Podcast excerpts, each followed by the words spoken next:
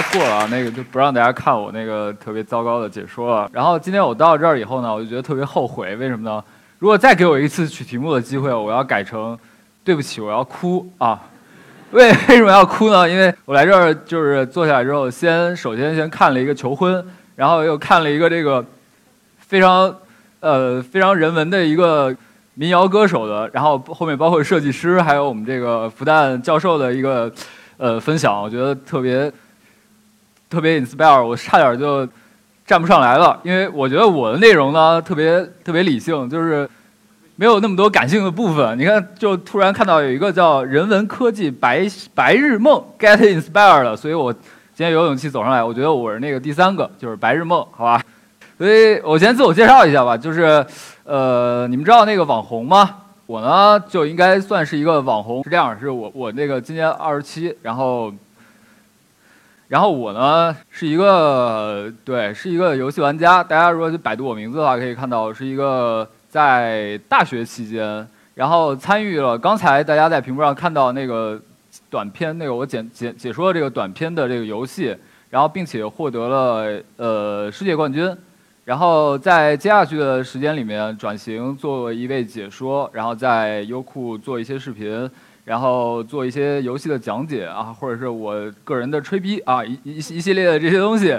然后呃也也有一也有转一些商业方面的东西。那我今天第一个要来分享的呢，就是我为了让我能够少说一点儿，然后大家早点去吃饭，所以我大概简要的规划了一下，我大概讲三个部分内容。第一部分就是我和游戏，就是大家了解我的话，应该会想问我一个问题，就是为什么你玩游戏玩的还比较好的，这个学习也能够学得不错。我的话呢是是这样，就是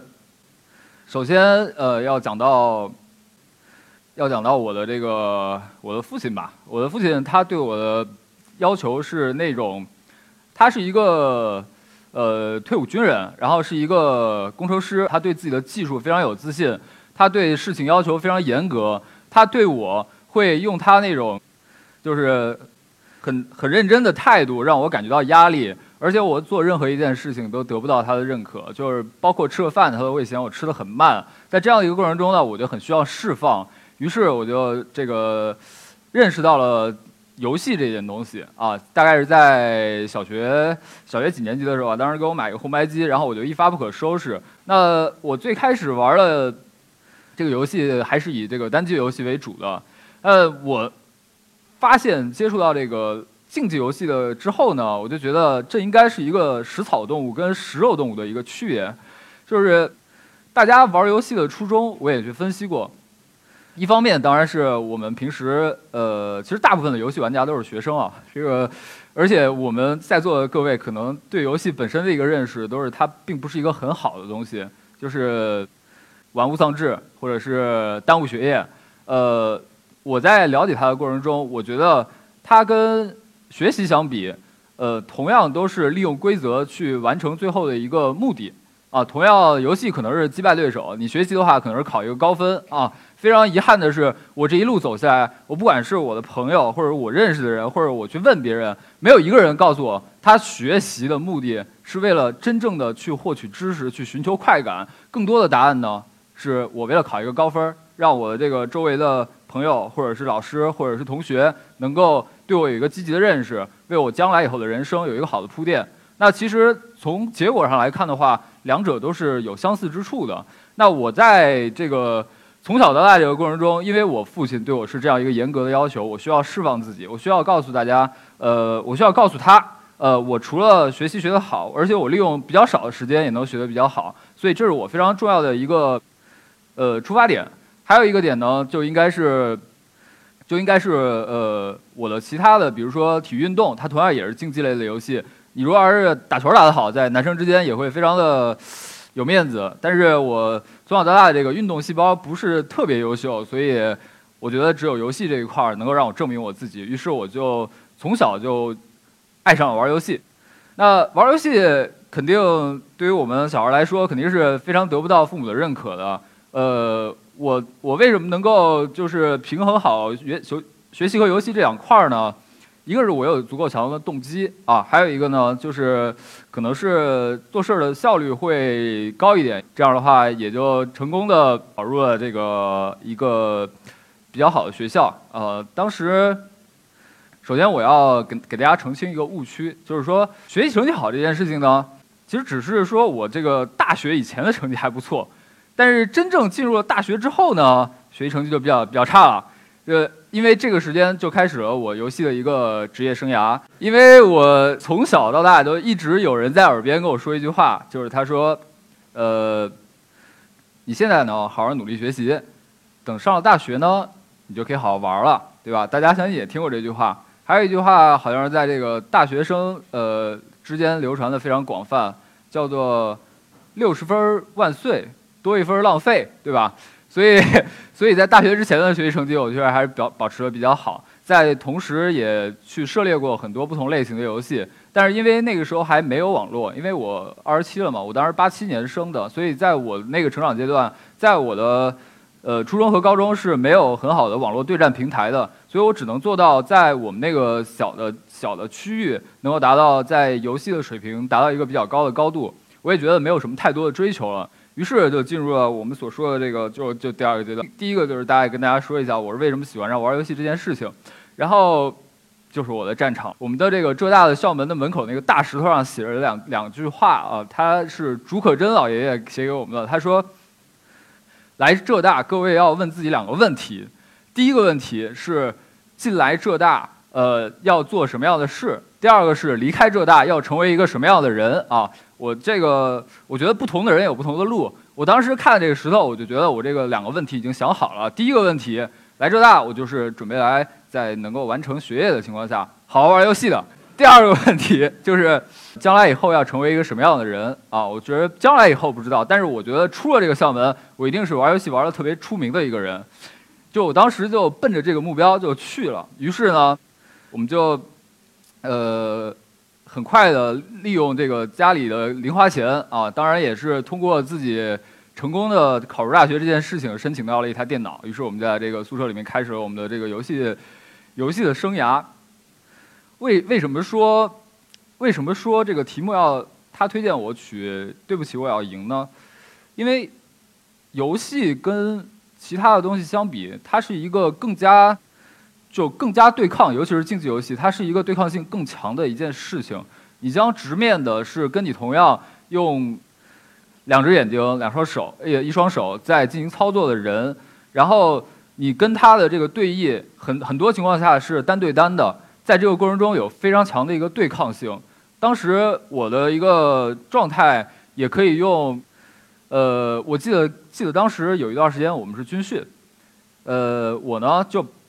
就知道当时这个，呃，是不让带这个大一的新生带电脑的。但是呢，我就买了一个电脑，他们肯定是不希望让我用。于是我就在军训的期间，呃，大概练完歌啊，回回宿舍大概是十点钟，我就在十点钟的时候偷偷把那个显示器打开，然后放在我的衣橱里面。这样，如果要是辅导员老师一进来的话呢，我就可以机智的把那个门关上，就假装是我就在准备睡觉的样子。然后键盘呢就放在这个腿上，就当时已经，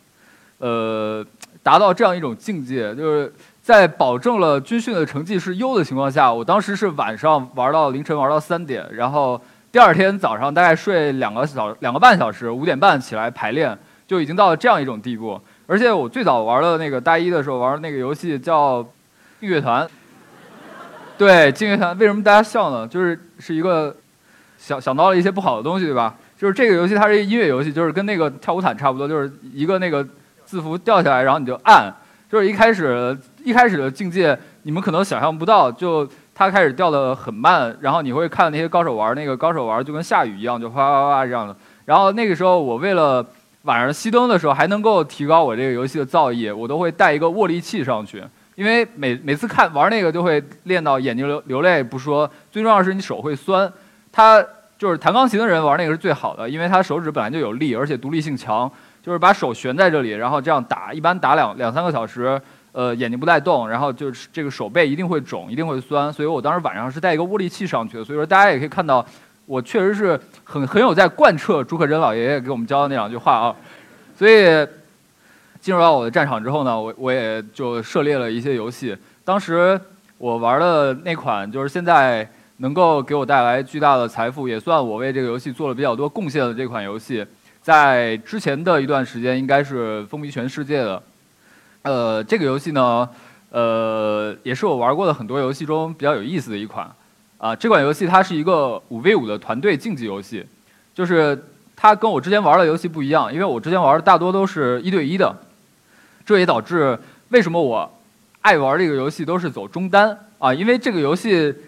它有三条路，然后你们有五个队友，一般的情况下呢，中路是一般都是站一个人的，而对方的中路呢也是站一个人的，这样的话你走中路，你跟他去提前进行一个中路的对抗。这样，如果你的这个个人的基本功过硬，那么你在一 v 一的过程中就可以拉扯到很多团队的经济，包括前期的一些优势的建立，就可以通过你的个人能力去做很多事情。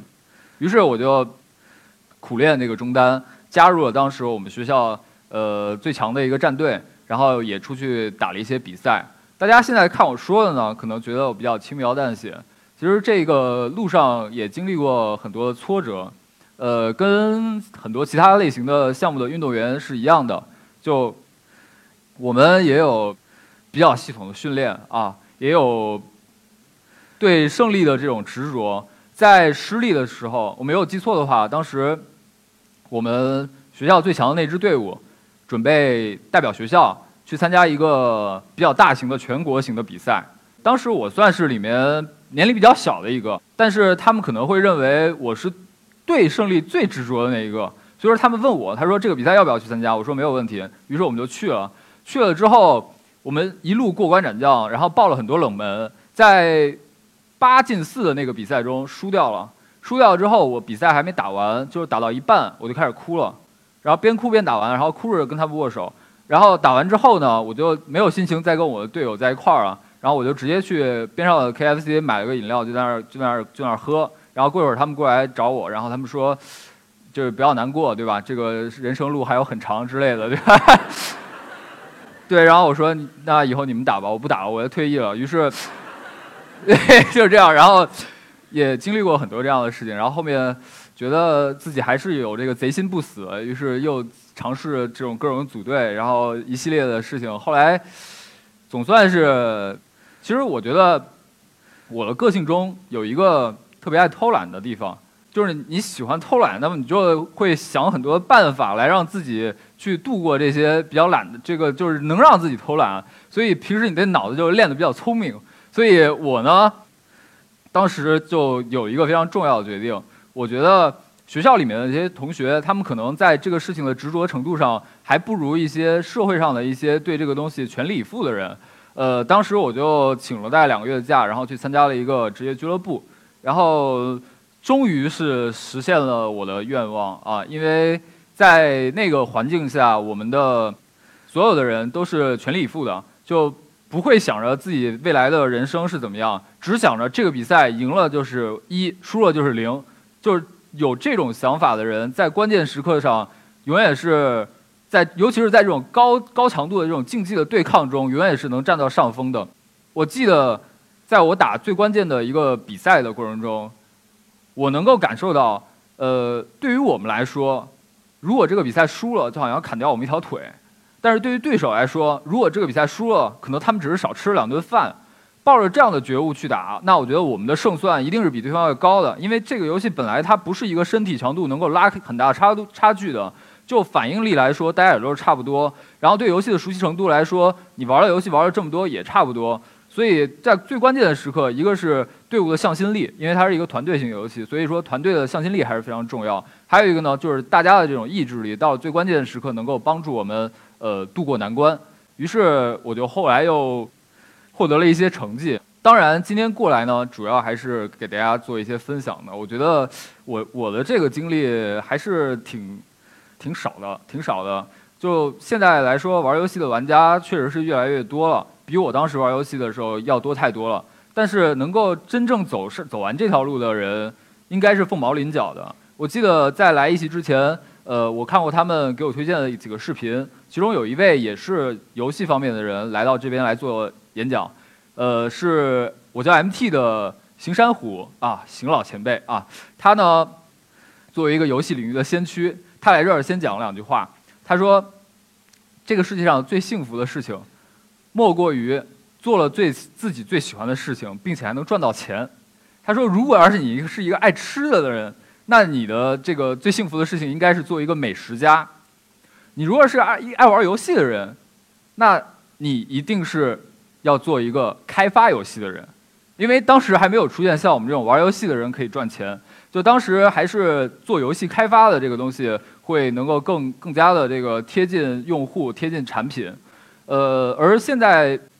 当我出了成绩之后，我心中所担忧的这件事情也出现了。因为大家知不知道我当时是怎么申请到两个月的假？按理来说，我放着这么好的学校，要拿到家长的传真，我才有可能会离开学校去。做一些这种非常出格的事情，但是家长的传真以当时我父母对我的态度是怎么也不可能发过来的。于是我就用我的三寸不烂之舌，当时我是这样说的：“我说，请给我一个机会，如果我没有获得成绩，那我一定会回学校好好读书；如果我获得了好好好的成绩，那我会对我之前的游戏生涯会有一个好交呃会有一个交代，我一样会好好回学校读书啊，完成他们这个出国的使命。”如果我没有拿到这样一个机会，那我一定会后悔一辈子。注意，我我没有说我会记恨他们一辈子啊，我说我会后悔一辈子啊。至于他们这个怎么想的，就是他们事情。于是他们就给我发了传真。那我能够这条路走过来，我觉得，我觉得很多的地方是在于，呃，你相信这件事情，并且这件事情是你所擅长的。我觉得这两点是最重要的。就比如说，我为什么愿意？去跟家长去磨这个嘴皮子，去请这个假，去冒这个险，因为我相信这件事情我是可以做到的。就哪怕我之前跟队友说了我退役了不打了，我还是依然贼心不死在做这件事情，因为你一直始终相信这件事情你是迟早有一天要做到的。还有呢，就是很重要的一件事情是你在做这件事情是比别人有优势的，啊，那于是翻开我游戏生涯的这一这一页之后呢？回到学校，我要兑现我的诺言了，对吧？我的成绩也拿到了。当时我去北京那个打打职业那段时间，就所有的参加的比赛，只有一个比赛是亚军，其他全是冠军啊！大家也可以认为我那个时候是抱队友的大腿，对对，不认不重要，这个不重要。然后回了学校之后，我本来要兑现我的诺言，但是我觉得作为大学生，马上面临毕业，马上要面对的一个事情就是找工作，对吧？就是父母可能对我的期望是出国留学。呃，而我呢看得很透，这个东西可能就是出来之后能够拿一个怎样的 salary，对他们来说是一个很直观的东西。也许我拿一个冠军奖牌挂在我的父亲的脖子上，他会咬一下说这什么破玩意儿，然后扔一边去了。但是如果我告诉他，你看这是我这个月的工资单，那他会觉得哎这个东西还蛮触动的，也许我还可以买个礼物送给他，是吧？于是我就发现了这个事情的真谛啊。虽然说我是一个呃出了名的选手。呃，虽然说我在 DOTA 这么多玩家中做到了很多人都做不到、想做却做不到的事情，但是我发现事情的真相就是，其实我还是一个演员啊。这件事情，我我我如何充分理解到这一点呢？是在接下去的那段时间里，我努力的去翻看很多考呃出国留学的这个书籍，然后去做很多之前基点的补习工作。我发现这件事情不适合我。这不是我的优势所在，于是，我呢就找了我的两个同学，就是准备走上创业这条路，因为创业是一个能够真正让让人去直面自己、直面困难的一个地方。我当时觉得这条路是对我来说，也许是最能够把我的优势发挥出来的地方。我们试了很多项目都没有成功，于是最后我们考虑重新回来做战队。这件事情我觉得对我来说是驾轻就熟的。我呢，就重新又做了一支战队，而且这支战队之之中，除了我之外的所有的四个人，全都是新人，也就是全都是没有打过比赛的人。我带着他们拿了当年的年底的两个大赛，这两个大赛也是当时中国 DOTA 来说最高的一个荣誉。呃，两个大赛全部都是冠军。当做完这件事情之后，我们战队也成功的找到了赞助商。呃。很遗憾的是，赞助商并不是大家所想象的什么什么呃联想或者什么这这种大的品牌啊，他是一个爱玩游戏的富二代。然后，对，然后就是他养养我们一批小孩儿，然后一开始战队都是我我们出钱的，因为我之前也争取到了父母那边的一些机会。但是真正当我认识到我是一个演员的时候呢，就是当时战队在出了成绩之后，呃，也出现了各种各样的问题啊。一方面主要的矛盾是我作为队伍的所有人，呃，我是一个比较有脾气的人，所以我平时会比较容易呃训斥我的队员。还有一个就是，我也觉得在做这件事情的时候，我一直没有没有在赚钱，反而是一直在亏钱。做这件事情的时候，我觉得我从家里拿来的这个钱对我来说，我的思想压力特别大，特思想包袱特别大。然后在当年的年底，应该是我是零八年参加了参加了 eHome 的比赛，零七年开始玩的这个游戏，零八年开始打的比赛，然后零九年组了自己的新队，拿了世界冠军。然后一零年我们申这个申请到了这个呃富二代的赞助，然后，然后一零年年底这个富二代呢，在一个马来西亚我们当时参加比赛一个小房间里面对我说了一句，就是让我的自尊心受到非常大伤害的一句话。他说：“你要觉得你一年能赚二十万，你去赚去。”就是我当时觉得，首先我作为这个游戏的一个比较前沿的这样一个这样的一个战士吧，这样的一个选手吧。我觉得再怎么样，在这这个这个上面还是应该值得尊重的。那他简单的以这样的一个方式，他觉得，呃，我应该在我的位置上做好我的工作，而不是去想这想那的，而是应该努力的去完成他对我的一些要求。我觉得我并没有得到他的尊重，因为我觉得这个二十万可能还不够买他一个跑车轮胎吧。就我当时，这这件事情深深的触动了我，深深的深深的。打击到了我，于是我又翻开了新的一面。我觉得，呃，人要往前走，一个阶段可能会有一个阶段的目标。也许我们在大学的过程中，我们会认为，某一天有一个属于你自己独立的房间，然后里面有一台自己的电脑，然后你有一个稳定的工作，你有一个稳定的家庭，就已经是全部的追求了。但是你会发现，你不同的阶段对事情的理解是不一样的。于是。我就走上了这个商业化的解说的这条路，好像是一零年年底到现在大概是四年的时间吧。呃，我们的商业模式也不断的在探索。很感谢有，比如说像优酷，比如像淘宝这样的平台，像我们这样的个人从业者的这个游戏行业的人，能够通过这样的一个窗口，把自己对游戏的理解转化成文化，或者是。互联网上的内容传递给其他的人，能够让更多的人来感受到你对游戏的一些理解，感受到这个不同的人眼里游戏的魅力，而我们也通过这个，呃，获得了大量的，比如说视频点击或者是粉丝，也积累了，嗯，很高的淘宝的销量。我们基本上，就我个人来说，在这三年多的时间里，基本上每年我们的。营业额都会稳定的翻倍，就这一路走下来，我觉得起码不管怎么样，不管未来的日子怎么样，我起码对得起当时听到那句“你要是一年能赚二十万”，我立马就去这个离开了这样的一个选择。所以，我们回到今天的主题，就是这个话，我觉得还是有点长。呃，但是，但是我觉得对于我个人来说。就像我父亲对我的要求，我一直觉得我是一个不想要太多的人。我可能想追求的，也就是一种安全感。呃，这种安全感呢，更多的是来自于一个结果。别人没有再没有机会从结果的角度来说你各种各样的不好。呃，我的家人也可以因此而安心。而我正是在追求这样一个比较稳定的结果。在追求的过程中。我觉得我可以舍去很多东西。我觉得在自己全身心投入的这样的认真的状态，在自己完全相信自己对这件事情的执着程度会超过别人的状时候，在自己明白自己在做这件事情不但是有热爱，而且是有优势的时候，我觉得很多事情都是水到渠成的。那今天这个这个分享就到这边结束了。啊，感谢大家。